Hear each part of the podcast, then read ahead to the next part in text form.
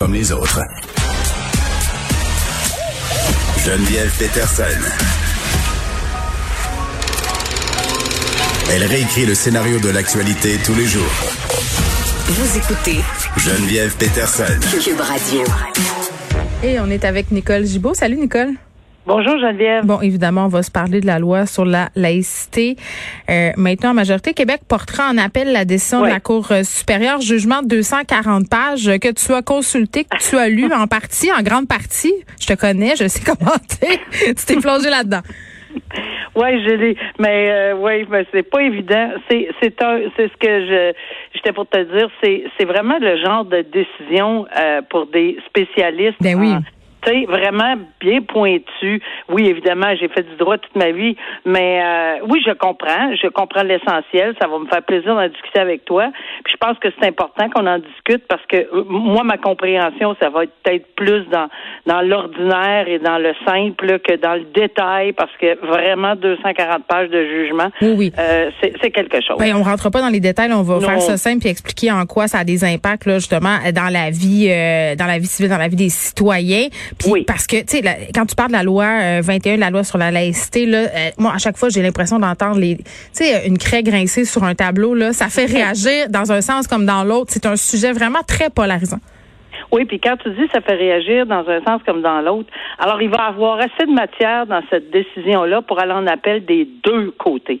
Ça, c'est clair comme l'eau de roche pour moi. Là, le Québec a annoncé qu'elle en appelle, mais on termine pas là. Là, là je veux dire, j'ai beaucoup de respect pour la Cour d'appel, mais, mais je suis certaine qu'on va également, à moins d'un miracle, d'aller jusqu'à la Cour suprême parce que c'est fondamental. Mm-hmm on, sait que c'est un dossier qui, qui, va faire parler pendant des années jusqu'à ce qu'il y ait une décision finale de la Cour suprême du Canada, mais ça va être bien intéressant de voir les étapes.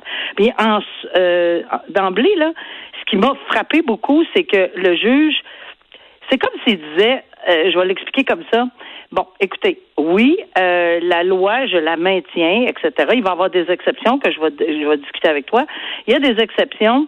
Je, je la maintiens, j'ai comme pas le choix parce que le gouvernement a utilisé la clause dérogatoire, le non-obstant, non-obstant la charte, non-obstant ci, non-obstant ça.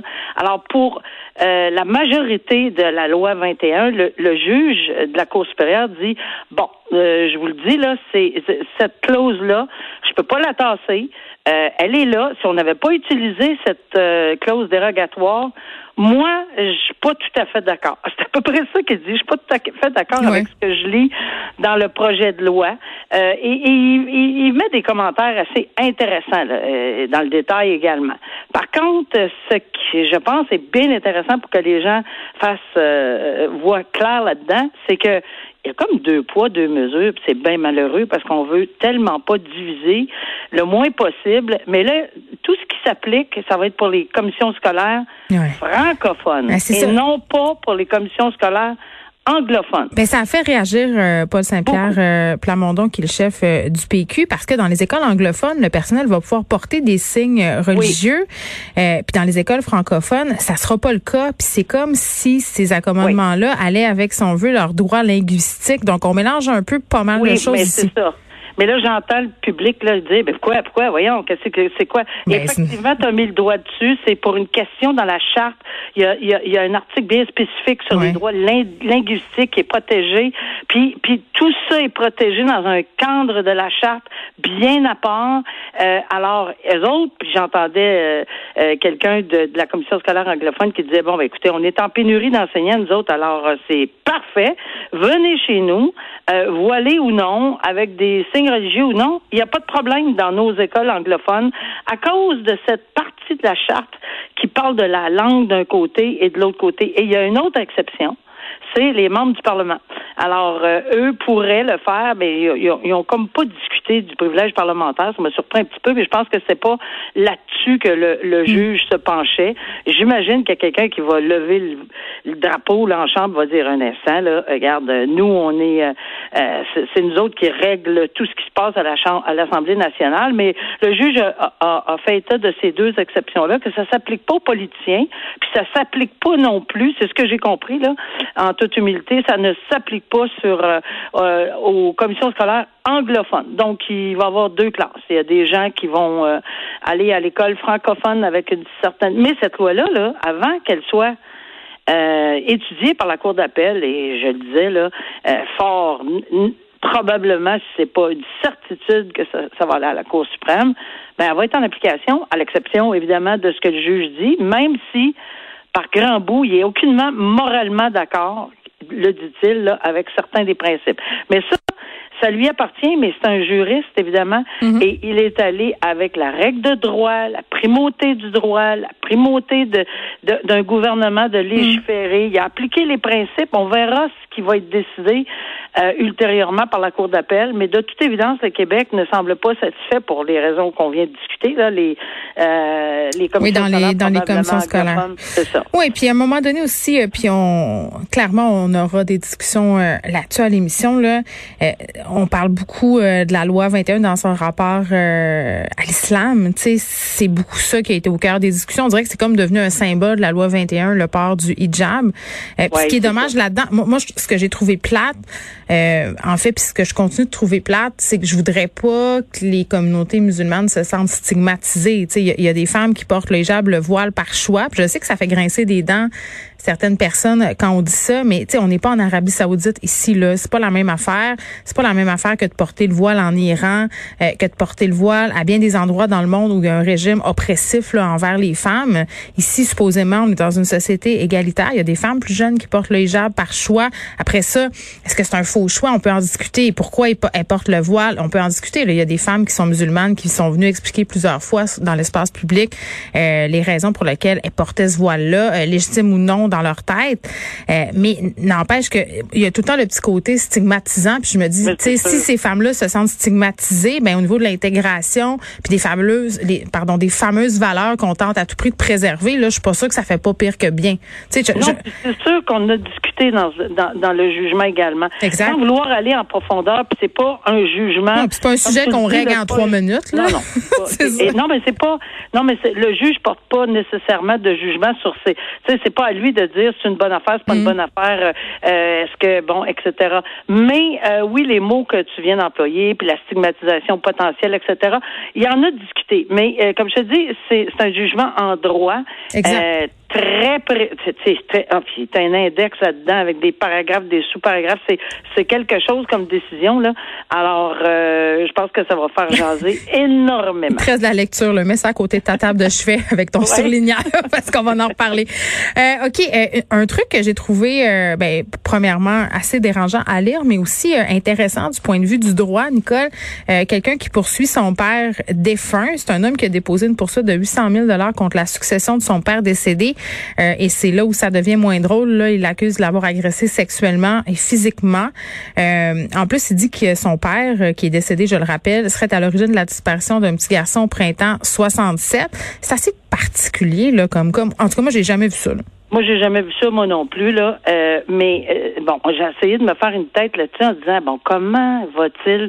Parce que c'est évident que s'il a déposé, ben ouais, non, mais comment la personne, la personne qui dépose, euh, évidemment, le plaignant, ou enfin la personne, le requérant, là, comment va-t-il faire sa preuve? Parce que c'est assez, comme tu dis, là, c'est plus que particulier, bizarre. Mais, mais, mais la faute euh, comment va-t-il l'approuver, puis comment va-t-il s'assurer? Parce que si... la mère est en vie parce qu'il demande euh, cette somme-là d'argent à sa mère. il n'y a plus de contact avec elle il y a 25 ans. Fait que peut-être, elle, c'est sûr qu'elle va être amenée à, s'exprimer dans cette affaire-là. Là. Je peux pas. Oui, mais je peux pas. Tu sais, il parle pas, puis il poursuit elle parce que c'est plutôt elle. Est-ce qu'il s'attend à avoir des aveux? Peut-être, je sais pas, je connais pas l'ensemble. De, sûrement qu'il y a un dossier euh, étoffé, j'ose l'espérer, mais il faut jamais oublier qu'en matière de poursuite de ce genre-là, c'est lui qui a le fardeau. Ça va être la personne qui va avoir le fardeau de prouver tous les éléments, pas juste en disant moi, puis j'ai beaucoup de sympathie, puis c'est pas que j'en le doute là, mais il va falloir qu'au niveau que ça soit euh, bien établi, bien prouvé. Bon, ça c'est une chose, mais moi ce qui me dérange encore plus, c'est la disparition et le détail d'avoir vu son père enterrer vivant un enfant. Ben, moi, léger détail, Nicole. Je veux dire, moi, quand j'ai lu ça, je capotais parce que je cherchais le reste de l'article. J'ai dit, mais est-ce qu'on va avoir plus d'informations? Ben, parce que on dirait, on dirait un épisode euh, d'une émission sordide. Là. Ben, c'est parce que c'est ça, là, où, est-ce qu'on en est? Est-ce que j'imagine que la police est alertée? J'imagine qu'on a levé des ben, drapeaux, j'imagine qu'on Y a un enfant disparu euh, dans ces années-là? Tu sais, je veux dire, à un ben, moment donné, moi, je veux savoir. Y a de l'ADN euh, qui. on peut-tu creuser ou bien il y a un bloc appartement de construit par-dessus avec quatre étages de, stationnement dans le terrain? Non, c'est terrible comme ça. Je ne sais pas, là, mais c'est affreux d'entendre qu'il aurait vu de ses yeux vus son mhm. père enterrer un En tout cas, moi, ça m'a beaucoup bouleversé, mais encore là, la preuve. Euh, encore là, comment aller de l'avant?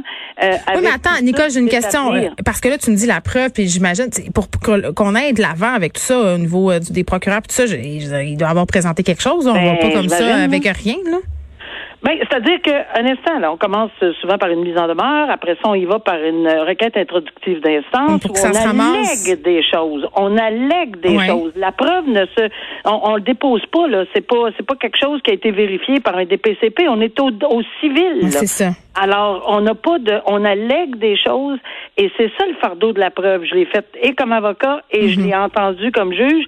C'est à celui qui allègue quelque chose de le prouver. Puis ça peut arriver dans 15 paragraphes qu'on en allègue 5 qu'on n'est pas en mesure de le prouver, mais c'est le cœur du dossier et à ce moment-là, la décision sera le fardeau de la preuve n'a pas été rencontré puis l'action est rejetée. Mais hmm. là, il bouleverse tout le monde. Là. Moi, je, moi, il faut que quelqu'un me dise éventuellement ce qui arrive. Là. Ben, je sais. Moi aussi, je veux dire, là, Denis Langevin réclame 800 000 dit qu'il a été agressé sexuellement de sa naissance euh, jusqu'à ses 7 ans. Ça, terrible, dit que son père se servait de lui pour leurrer des enfants. Il dit qu'il a vu son père enterrer un autre garçon ou un autre enfant. C'est ça, il faut, faut qu'on aille au fond des choses. Et en civil, il va y avoir des interrogatoires. Ça se fait, ça, hors cours, avant, etc. Donc, euh, ça sera pas publié nécessairement, mais il va y avoir de l'avancement. En tout cas, j'espère qu'on ne fait pas juste donner ce truc-là, on n'entendra plus. Hey, là, moi, là, je vais rester euh, allumé là-dessus. Oui, j'arrêtais pas de penser à ça, puis je, me disais, j'ai hâte d'en parler avec Nicole pour savoir euh, si en sait plus, mais on va continuer à suivre cette histoire-là parce que clairement, euh, il y a des policiers qui vont se, qui vont se pencher là-dessus. Ben. Merci, Nicole. Ah, à bientôt. Au revoir.